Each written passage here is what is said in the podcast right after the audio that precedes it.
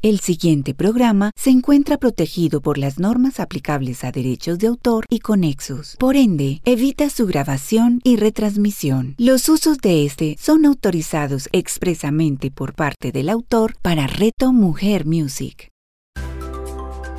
Mamás al aire con Natalia Mesa y Carolina Hernández. A continuación, en Reto Mujer Music. Hola, esto es Mamás al aire y les damos la bienvenida. Yo soy Nati Mesa de Mesa en Blanco y me acompaña Caro de Amo Ser Mamá. Hola Nati, hola a todos. Estamos para arrancar un tema que a mí me encanta porque se habla muy poquito de él y es sobre el posparto. Uy, sí, claro, yo en el posparto me di cuenta que nada era como un comercial de televisión y que con toda razón las abuelas recomiendan 40 días de mucho cuidado y descanso. Así es, se dice que el posparto es un periodo de 6 a 8 semanas, coloquialmente las abuelas lo han nombrado cuarentena y técnicamente se llama puerperio. Es el periodo en que en el útero, el útero está volviendo como a su tamaño normal, si hubo cesárea o episiotomía, digamos que la mamá está en proceso de recuperación y de cicatrización y por eso es tan importante que descansemos, que reposemos y sobre todo que nos alimentemos súper bien. Pero además de eso que pasa técnicamente, hay un montón de cosas que van más allá de esos 40 días y son los cambios hormonales, la lactancia, la nueva realidad, que eso es, mejor dicho, realmente es abrumador. Y todas las dinámicas diferentes a las que cada mujer pues que tiene un hijo se ve enfrentada en ese momento cuando llega a la casa después de parir, eso es una cosa que literal le cambia la vida, pero del todo.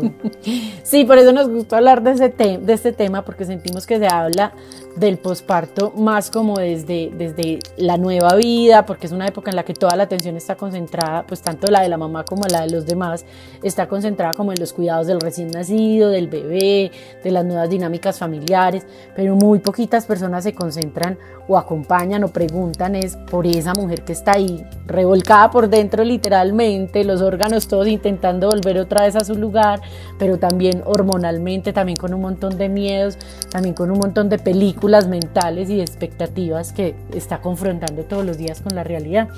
Y por eso yo siento que es como tan importante el posparto. Nativos, por ejemplo, ¿qué recordás de tus pospartos? ¿Te acompañaste a algún especialista? ¿Recuerdas, por ejemplo, quién te hizo el mejor detalle o el mejor cuidado en esa época y qué te dieron o qué te, o qué te ayudaron en ese momento? Claro, te digo una cosa, a mí me dio durísimo el posparto, obviamente sobre todo el primero porque uno es nuevo y no tiene, pues no tiene idea en qué, con qué se está enfrentando. Eh, mejor dicho, para resumir, te cuento que yo, como soy de llorona, mejor dicho, yo, ahora en la vida normal, una noche duermo mal y al otro día lloro. Ahora imagínense ustedes en un posparto, que uno no llora, pero eh, uno no duerme, pero es nada.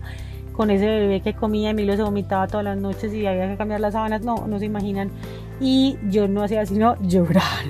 Además, yo decidí creerme la Mujer Maravilla, yo dije, no, yo no necesito ayuda, yo soy capaz sola, yo ni, ni enfermera, ni niñera, ni nadie.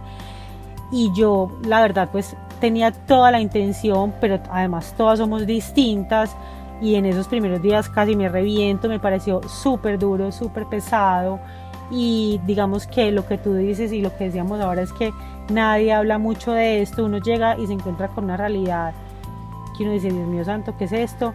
Y para mí, digamos, el sentimiento o lo que yo más sentía era que se me acabó mi vida. O sea, yo nunca me pude volver como a bañar tranquila, ni a menos arreglarme las uñas, no desayunaba. Yo creo que yo ni comía ni me bañaba, parecía una loca, lloraba todo el día.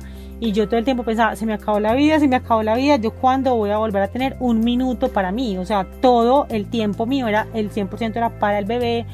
Entonces me parecía muy, pues como que muy duro sentir eso. Lo único que me ayudó, yo no tuve ninguna ayuda como ningún acompañamiento de especialista ni nada.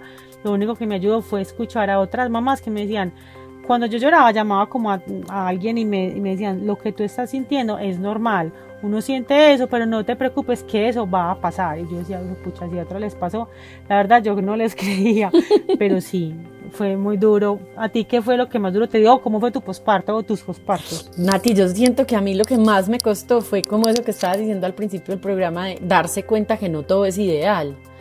Como que eso me costó, pues como que uno llega con la expectativa de que todo va a estar en calma, de que va a ser un tiempo de mucho, pues como de mucho recogimiento familiar y, y me, me dio súper duro en el posparto el tema de las visitas en los dos, Yo medio súper duro, porque Estaba era pensando en ese momento. como cuál recogimiento familiar, si uno es todo el tiempo pensando en atender las visitas, en que si haya café disponible, en tener algo para ofrecerles. Ay, no, yo decía como, como, me pareció eso como súper abrumador y las preguntas de la gente también me parecían como, ¿qué? Pero eso no, no entiendo por qué me están preguntando esto. Me daba como mucho mal genio eso y no fue como lo que yo me imaginé, pues que era como recogimiento, estar los tres o los cuatro, pues cuando después nació Lorenzo. No, como que sentí que antes era uno como, como batallando para poder atender visita o para poder ir al, al pediatra, pues sentí que era una época muy movida, muy ajetreada. Y con mi segundo hijo, en el segundo posparto, lo que me lo que me mató, pues lo que me dio más duro fue eso, que también estabas hablando que, que yo tenía que ser capaz con todo. Con el hijo mayor, entonces me daba mucha culpa como de no poderlo atender como lo atendía antes o de tener el tiempo disponible para él. También pues con el recién nacido eso es un boleo, así uno ya tenga como más experiencia y menos miedo, sin menos bisoña es uno. El trabajo también me parecía que era como, como ya en ese último posparto, yo sí sentía que yo ya con dos hijos, más trabajo, más las labores de la casa, como uno igual sentía que la casa seguía en desorden y llegaba la visita y no sé qué, ay no. Entonces yo siento que cada uno me dio como, como diferentes, diferentes, cada posparto me dio de una manera diferente duro, pero sí me dieron duro. Y yo en el segundo especialmente sí estuve eh, acompañada de, de, especialista, pues pero más como con quien conversar, fui mucho al bioenergético, hice yoga, pues sí estuve como más consciente que era muy importante darme tiempo eh, para mí. Y yo siento que los pospartos, pues ahorita lo conversaremos con, con la invitada, yo siento que los pospartos, ¿cuáles 40 días? A mí, yo puedo jurar que me duraron un año más o menos cada uno. Uy, no, a mí por ahí 10. por ahí 10. A mí más o menos un año en el que yo ya como que al año de cada uno de mis hijos pude como uh -huh. entender qué me estaba pasando, volví a conectarme uh -huh. con mis necesidades, con mi cuidado, siento que volví como a la realidad, pues como que, ah, listo, ya esta es la vida, ya le tengo como el tiro cogido a cada dinámica, obvio pues eso uno nunca termina, pero sí siento que fue como, sí, por ahí un periodo de verdad de, de un año.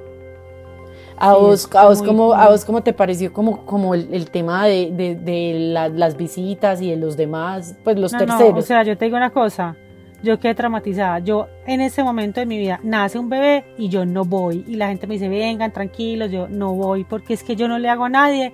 Y les digo y todo así, yo no le hago a nadie algo que no me gusta que me hagan a mí. O sea, a mí me pareció lo peor. Si yo tuviera otro hijo que no va a tener, pero yo lo primero que haría sería poner un letrero en la puerta que dijera, no recibo a nadie en esta casa. Con Pedro, que ya tenía un poquito como más de, más de, no sé, personalidad será hubo gente que la devolvía, o sea, venían y yo decía, diga que estamos dormidos y no los dejaba entrar. Me pareció horrible, horrible, o sea, para mí, te lo juro que yo quedé traumatizada con la... Además, imagínate que yo tuve a Emilio, yo, yo soy la hija mayor, la nieta mayor, la todo mayor, entonces era la novedad de la vida en mi familia, el bebé, el único, el primer nieto, el primer... Ay, no, para todos lo los tíos, abuelos, no, no, no, no, no, no, horrible, horrible, lo peor. No hago visitas de recién nacidos nunca jamás, me parece que es un momento súper íntimo de la mamá, a, a, pues como para adaptarse a esa vida, como para no estar allá estorbando. Totalmente. Bueno, entonces, entonces de todos modos esta es nuestra experiencia y nuestra vivencia, pero sabemos que todas las mamás tienen una versión distinta, hay unas más tranquilas, hay unas más estresadas y por eso invitamos a una persona que nos va a hablar desde un enfoque científico del posparto. Ella es Ana María Morillo, es la mamá de Juanse y Valeria, es psicóloga perinatal y educadora prenatal. Ana, bienvenida Mamás al Aire. Muchísimas gracias, Caro y Nati, por esta invitación. Ay, no, Ana, yo me siento demasiado feliz de que estés con nosotras y además siempre chicaneo diciendo que tú fuiste mi dula y que me acompañaste en mi proceso de preparación para el parto de Lorenzo, que básicamente no tuve que haberme preparado, pero sí me sirvió demasiado. Gracias, Caro. No, para mí también es un privilegio también y un honor siempre eh, recordar esos momentos y esa preparación y también lo que fue ese desenlace de ese parto tan inesperado, pero que dejó tantos aprendizajes. No, qué delicia. Yo no conté con ayuda de preparación al parto y creo que me dan videcita de paro porque te tengo ahí. bueno, todavía estás a tiempo. Vamos por el Ay, tercero, no. Nati. Si te animas, aquí estoy. Ana, bueno, entonces hablando del tema del posparto, yo quisiera que empecemos porque nos cuentes qué es el posparto y qué es lo que pasa en esta etapa. Ok, bueno, cuando hablamos de posparto y si buscamos esa definición eh, básicamente vamos a encontrar que el posparto está generalmente enmarcado en un aspecto fisiológico y se entiende que es el tiempo que transcurre desde el momento del parto hasta que el cuerpo y los órganos reproductivos de la mujer adquieren las características que tenía antes de la gestación, de la concepción. Estamos hablando de un periodo entonces que es básicamente de 40 días em, o la cuarentena, ¿cierto? Las 40 gallinas y los caldos y estas cosas. Eh, cuando hablamos de un aspecto eh, em, psicológico o emocional, que es el que nos concierne y nos interesa, el posparto jamás podremos decir que dura 40 días. Es decir, puede que dure 40 días, pero en 40 días básicamente una mujer está aterrizando en lo que es su experiencia de ser mamá. Entonces, cuando hablamos desde una perspectiva emocional y psicológica, se habla incluso de que no hay un tiempo límite, porque cada mamá puede vivir este proceso eh, necesitar un tiempo distinto para este proceso, pero se habla básicamente del primer año. ¿ok? El primer año entonces, así como, así como en su momento una gestación se tomó nueve meses, digamos que también va a ser un proceso igual de separarse de lo que fue esa gestación. Cuando me preguntan qué pasa desde esa perspectiva, entonces lo primero es eso, eh, la connotación de separación, ¿cierto? De separación física y emocional de ese ser que de un momento a otro llegó a tu vida, llegó a tu cuerpo y que durante nueve meses en un acto de fe, de confianza en Dios, en la vida, en la naturaleza, se gestó sin mayor participación, por decirlo así, o mayores acciones por parte de la mamá, eso son el milagro de la vida, y luego a partir de ese momento ese bebé nace y llega entonces la etapa de hacerse cargo de un bebé de carne y hueso, un bebé real, un bebé con demandas, un bebé que efectivamente eh, a diferencia de muchos otros animales, el bebé del ser humano es de los que nace más desprovisto de recursos y de, posibilidades de subsistir sin el cuidado de una mamá. Entonces, básicamente, el posparto eh, es ese tiempo de aprender a hacerse cargo de ese bebé, ¿cierto? De maternar a ese bebé y a la vez también de empezar a, em, digamos que, darle un lugar distinto eh, nuevo a todos estos roles que hoy en día una mujer tiene y que una mamá tiene, ¿cierto? Y que no por el hecho de llegar el bebé se abandonan del todo el rol de el rol de pareja, perdón, el rol de mamá de otros hijos, el rol de hija, el rol de trabajadora, el rol de mujer con sus propios propósitos y sueños. Entonces es un tiempo eh, de muchas tareas subjetivas importantes para que una mujer logre, digamos, como acomodar todo eso, darle un nuevo lugar a todo eso y, eh, digamos, volverse a sentir bien en su piel, aunque ya en un lugar distinto. Ana, sabes que yo pienso que, el, que para mí el posparto me parece, o en mi experiencia, fue la etapa como más poco preparada para la que estaba. Y la verdad es que me pareció aterrador y no es para asustar a las mamás, sino que creo que es necesario uno sí prepararse porque digamos que es muy intangible y uno dice, no, no, no, yo me recupero bien, pero fue pucha, es muy duro ¿Tú qué le recomendarías a una mamá que está próxima pues, a parir, a tener un bebé, para que tenga en cuenta y para que se prepare bien para el posparto? Mira, me encanta lo que dices porque de verdad no nos preparamos para el posparto, es decir, nos preparamos como para, bueno, van a ser un bebé y sí, viene algo difícil o retador que es la lactancia, viene algo difícil, retador que es el sueño, pero esta experiencia subjetiva de esta zarandeada de todo, interna, para eso no nos preparamos, ¿cierto? Además que nos preparamos, nos preparamos es como para atender a ese ser humano que llega, pero, pero para desatendernos, ¿o qué? Como que nos enseñan es a desatendernos, me parece a mí hay veces... Y Yo creo que a mí el posparto me dejó traumatizada, estoy hablando en serio. Me parece Sí, la verdad... Mm. Sí, la verdad es que en el posparto hay un choque, un choque para el que no estamos preparados. Bueno, ahí me hacen pensar en muchas cosas, vamos a ver si logro organizar mis ideas, en qué sentido. Justamente cuando hablaba ahorita de esos nueve meses de gestación, estás procurando que tu bebé esté bien y muchas de las cosas que haces, obviamente las haces porque él esté bien y llegue a feliz término ese embarazo. Ya luego, cuando el bebé nace, como dice Caro, es un asunto también de atender al bebé, pero en paralelo yo diría que se está gestando realmente esa mamá, o sea, ya con toda esa experiencia vital de verdad de encontrarte con el bebé, de encontrarte en este rol de mamá, de encontrarte en un rol de pareja distinto, en fin, todo eso empieza a gestar una nueva, como digo yo también, una nueva mujer, ¿cierto? Que es un poco como lo que siempre he procurado que entendamos, y es que se empieza a gestar una nueva mujer, y yo diría, para devolverme un poco a la respuesta anterior, casi que el posparto es el tiempo donde esa mujer ya nace y ya dices un día, me siento bien y entendí todo esto. Entonces, digamos que sí, no es fácil prepararse para el posparto, pero yo pienso que desde la preparación, y de hecho eso es lo que procuro, que la preparación para el parto sea una preparación para el posparto o en cualquier ámbito que una mujer se prepare, que esté preparada para el posparto en esa misma medida. O sea, que un poco ese compás de espera que tuvo y que tuvo que tener en la gestación para ver a su bebé, también se lo conceda en el posparto para verse convertida en una mamá real, en, una, en, la mamá que ella es, que se dé como ese tiempo de espera. Eh, ¿Qué conviene entonces recordar o, o cómo prepararse, digamos, para el posparto? Lo primero es eso, una dimensión de tiempo que es necesaria no, pues, no nos van a bastar ni nos van a servir todos los cursos de preparación, todo lo que leamos, todas las historias que compartamos de otras mujeres, nos tenemos que dar un tiempo. Y ese tiempo se vive casi que un día a la vez y a veces horas a la vez. En esta hora estoy descansando, en esta hora me siento bien, en esta hora mi bebé está tranquilo, pare de contar. ¿Ok? Entonces, primero que todo recomendaría eso, ¿cierto? Para el posparto, cómo prepararse, entender que esto va a pasar que no hay forma de anticiparlo, que básicamente lo que puedes es cultivar recursos, cultivar cierta información, cierta perspectiva, pero que luego en el transitar de ese tiempo es que te vas a ir encontrando con esos retos y con tus respuestas y con tus recursos y desechar cosas y tomar otras, en fin.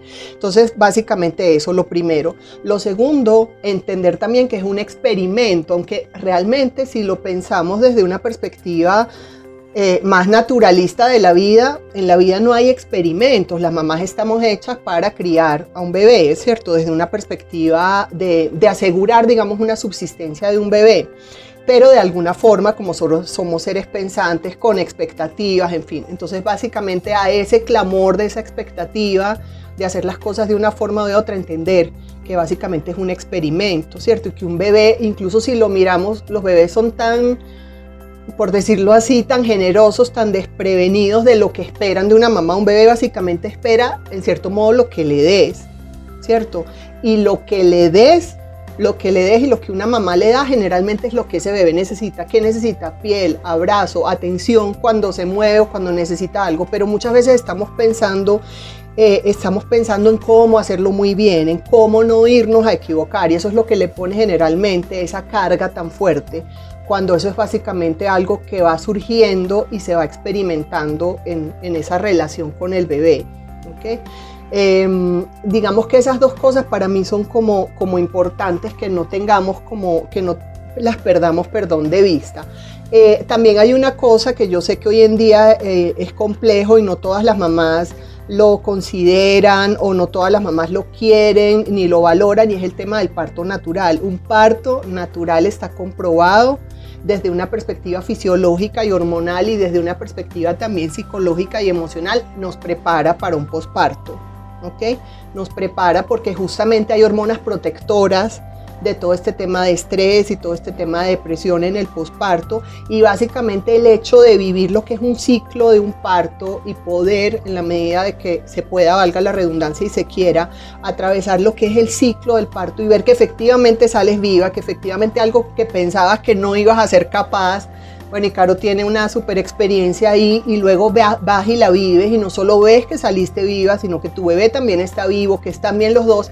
Eso da una base de confianza eh, muy, muy inconsciente, muy intuitiva de lo que viene después. Entonces también en la medida que podamos vivir un parto, obviamente un parto bien vivido, un, un parto con información, un parto con un compañero preparado, facilita también que en el posparto podamos estar eh, mejor. Y lo último para decir es también permitirnos tiempos de descanso, dejarnos cuidar, sacar la mano cuando la tengamos que sacar para pedir ayuda, no lo tenemos que hacer todo, no tenemos por qué saberlo todo, que porque es como somos buenas mamás y somos intuitivas voy a saberlo hacer todo, en fin, hay que ir jugando un poco con eso, con los recursos propios y con escuchar consejos, pedir ayuda y dejarnos ayudar para, para que no se vuelva tan pesado.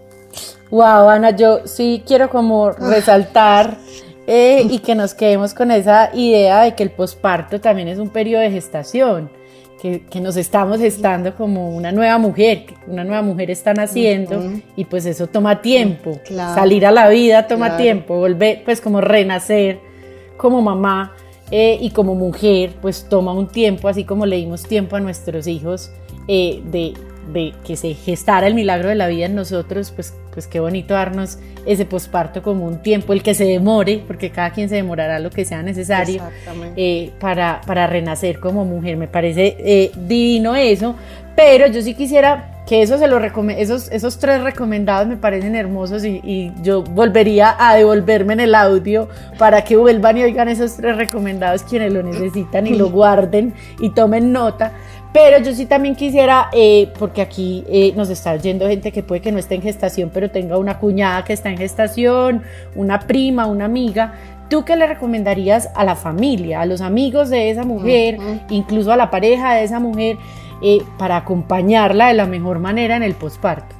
Ay, Caro, esa pregunta también me encanta. ¿Por qué? Porque hay un asunto eh, que yo digo, yo llamo mamacéntrico. ¿En qué sentido? O sea, el trauma es mamacéntrico, es decir, voy a irme como un poco a los extremos y a los lugares comunes de, de lo que se habla y se dice, ¿cierto? Si un niño demuestra tal comportamiento, enseguida tendemos a pensar, le faltó mamá o le sobró mamá, ¿cierto? Tiene una mamá demasiado presente, una mamá demasiado eh, sobreprotectora o tiene una mamá que lo abandona. Sé que estoy hablando como de clichés, pero ese cliché existe. Entonces también pasa, exacto, también pasa cuando una mujer está gestando, fuera de toda la, la presión que ella tiene, tiene también esta presión ¿cierto? De que ella tiene que estar bien, porque si ella no está bien le puede pasar algo al bebé, que el bebé, puede sentir si ella está triste o si está molesta, en fin. Entonces, hay un asunto también en el cual eh, socialmente a veces el discurso sin querer, simplemente por informar, termina sobrecargando a la mamá en muchos aspectos. Entonces me encanta que la pregunta la pongamos del lado de la familia. Y eso me hace pensar algo que he estado tratando de recuperar y si lo logro encontrar se los comparto, que era una publicidad que vi en un congreso hace muchos años, pero además la publicidad era de principios del siglo pasado era un jarabe o cualquier cosa, una toma, manzanilla, cualquier cosa. Y lo que decía este aviso básicamente era un aviso no para la mamá, era un aviso justamente para la familia y para la gente alrededor. Y lo que decía era básicamente que debíamos evitar que las mamás en embarazo eh, se impresionaran, ¿cierto? O tuvieran sustos. Entonces me encanta, me encanta la pregunta, porque es también cómo podemos hacer que esta mamá esté bien. O sea, no es solamente, hey niña, tienes que estar bien porque estás gestando un bebé, sino yo como esposo, yo como hermana, yo como amiga, ¿qué puedo hacer para sostener a esta mujer? ¿Qué puedo hacer para sutilmente? Y ahí yo pienso también que, que digamos, perdona, la fragilidad emocional que ocurre en una mujer en la gestación se parece un poco a esa fragilidad emocional también de un niño, cuando las palabras no tienen tanto sentido. Entonces, ¿cómo podemos también acompañar a una mujer en un momento dado a lo mejor está ansiosa, está asustada, no sabe bien ni por qué, o por miles de cosas que no es capaz de nombrar en una sola palabra, ¿por qué no la agarramos con esa dulzura, con esa suavidad con la que agarramos a un niño y le, ayudamos a que pierda el miedo? ¿A qué me refiero? No sé, se me ocurre algo tan, tan, tan sencillo como un niño se aporrea o un niño se preocupa por algo y que hacían los abuelitos. Yo sé que hoy en día tenemos muchas teorías alrededor de cómo hablarle a un niño, pero hay cosas que todavía funcionan y que siempre funcionaron. Y es como acaricias a un niño que se aporreó y le muestras una flor bien linda, ¿cierto? No vamos a racionalizar que la herida va a cicatrizar, eso se lo podemos decir, pero luego también pasamos como a otras cosas, ¿cierto? Y lo distraemos como con amor, con sutileza. Eh, mm, yo digamos lo que quiero es como sembrar un poco eso, cómo podemos leer que una mujer está sobrecargada, está cansada, y no ponerla a leer más, no ponerla a hacer ejercicios, tú ve y relájate, o tú ve al psicólogo, sino yo qué puedo hacer por ti, cómo te llevo a tomar un helado, cómo te llevo a dar una caminada, una caminadita y a tomar aire fresco, ¿cierto? Sobre todo en estos momentos de tanto encierro, cómo puedo dispersarte un poco, cómo te puedo hacer sentir que te estoy acompañando, que te estoy dando mi amor sin que entremos a racionalizar y a psicologizar todo, ¿ok? Eso es un poco como el mensaje que me evoca la pregunta sobre la familia y la gente alrededor. ¿Cómo podemos leer? Yo quiero decir algo y es una experiencia en uno de mis postpartos, creo que en el primero una amiga me dijo, ¿sabes qué? Yo, dime yo qué puedo hacer por ti. Yo le dije, no me llamen, no aparezcan, o sea, desaparezcanse. Y fue hermoso porque ella me dijo, si tú necesitas, eh, aquí estoy, pero no te vamos a llamar. Y yo me sentí tan feliz y me sentía tan acompañada porque no me estaban llamando, que fue de verdad que no se me olvida como que me sentí súper bien con eso, porque no siempre el estar ahí ayuda, a veces el, ayuda es el alejarse, el, dar un paso atrás. Claro, qué bonito eso que dice, porque es verdad, es verdad que, que, realmente parte de lo que también tenemos que enseñarle un poco a la cultura es que no hay que estar ahí. Pero digamos que sí, sí para, para cerrar un poquito la idea, si alguien está cerca, o sea, la, gente que de manera natural está cerca de una mujer gestante o una mujer en posparto, lo que sugiero es eso, o sea, cómo, cómo dar amor en esa fragilidad y, y cómo ayudar, digamos, a sostener a esta mujer eh, con pequeños detalles, ¿cierto? Con descanso, con cariño, con abrazos, con palabras, con, con recordarle que está haciendo lo que puede, que está haciendo lo mejor que puede, que lo que está haciendo es más que suficiente y obviamente estando también atento a si esa persona en un momento dado necesita una ayuda adicional. A mí eso me pareció vital en los míos, como que me hicieran sentir importante, porque siento que como toda la atención suele concentrarse pues en este nuevo ser, en el nuevo primo, en el nuevo sobrino, en el nuevo nieto, eh, pues cuando me hacían sentir importante, cuando me llevaban un regalo para mí, unas flores para ah, mí, ah. eh, un chocolate para mí, algo para mí, yo decía como, wow, es que yo también me merezco todos los honores de este proceso. O sea, o cuando me felicitaban a mí, pues como, ay, caro, felicitaciones. Pues como que yo decía, wow, sí, pues como que me daba mi lugar, me pareció como importante eso, como sentirme amada y contenida, sí, pues digamos por la familia más cercana, pero por los más lejanos cuando se acercaban como pensando en mí, que llegaban a casa no simplemente como con una cobijita para el bebé o un babero para el bebé o a, a, embobarse con la belleza de bebé que había parido yo, sino como conmigo, pues como y contame y cómo, y cómo estás pues ¿Cómo estás tú? Sí, eso me parece. Y son sutilezas, lo que tú dices. Yo pienso que son sutilezas, pero sí lo hacen sentir a uno importante y valorado en un momento en el que uno está un poco perdido. Es que eso, bueno, estás mencionando algo que, que, que me recuerda, pues sí, el posparto y que, y que básicamente no había, no había eh, salido como en esta conversación y es ese desplazamiento de la mujer, ¿cierto?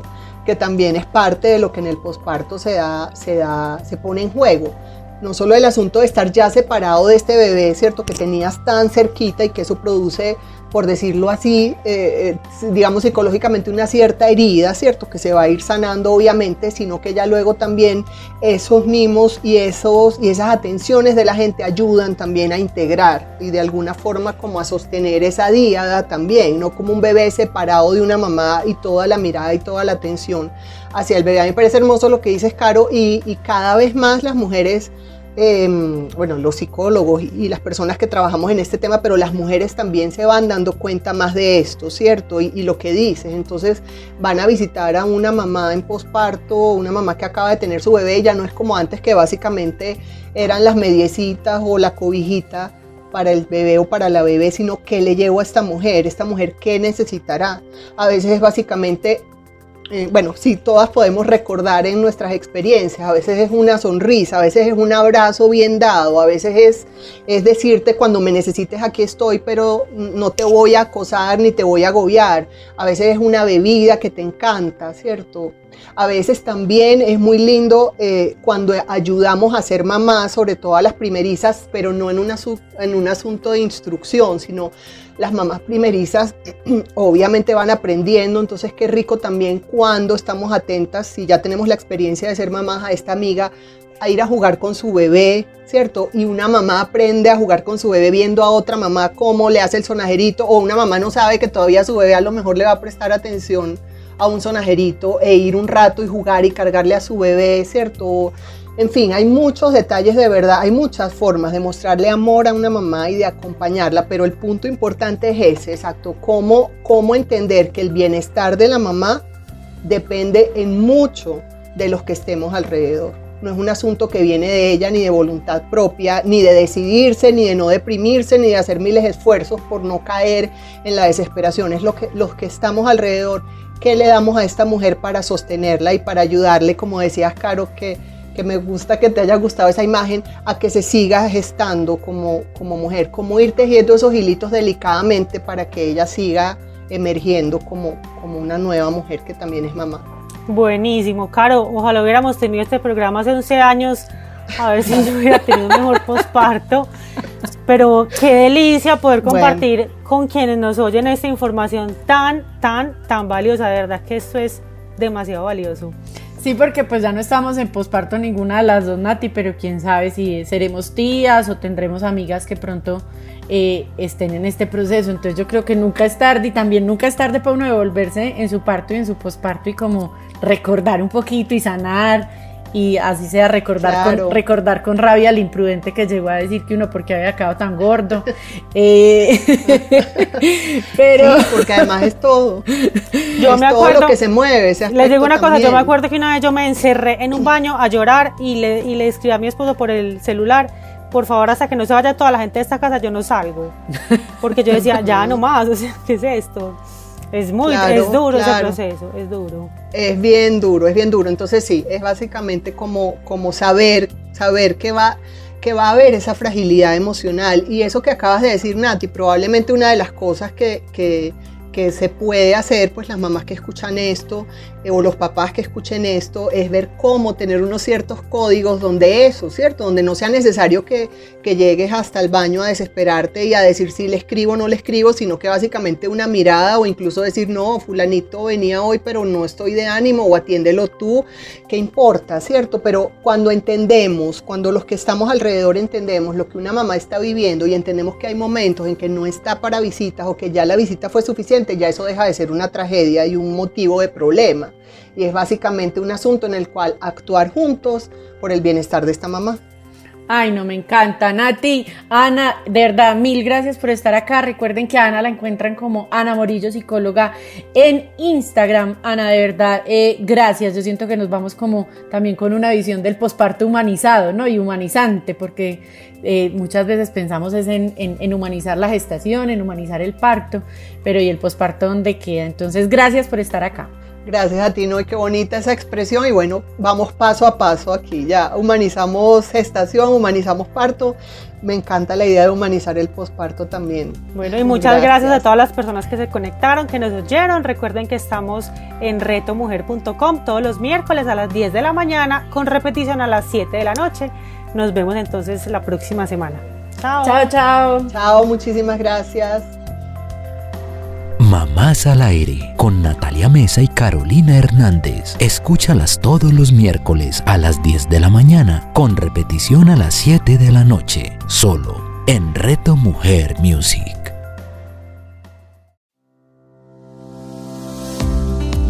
Hola amigos de Reto Mujer Music. Tenemos un nuevo espacio para encontrarnos en Real Pro y conectarnos con los secretos para convertirnos en un verdadero profesional.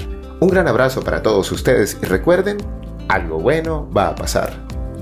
Real Pro con Luis Gabriel Cervantes. Escúchalo todos los jueves a las 9 de la mañana, con repetición a las 6 de la tarde, solo en Reto Mujer Music.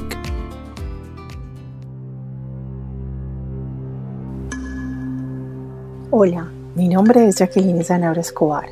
Te invito para que me acompañes y viajemos juntos por un mundo maravilloso y sublime un mundo completamente revelador que es el mundo de los símbolos, de ese lenguaje y significado que cada uno de ellos tiene, y en especial para que conozcamos juntos esa misteriosa virtud y esa conexión ancestral que los símbolos tienen con lo que somos nosotros, con nuestra mente, nuestro cuerpo, nuestra alma y nuestro espíritu. Jacqueline Sanabria, escúchala todos los jueves a las 11 de la mañana, con repetición a las 8 de la noche, solo en Reto Mujer Music.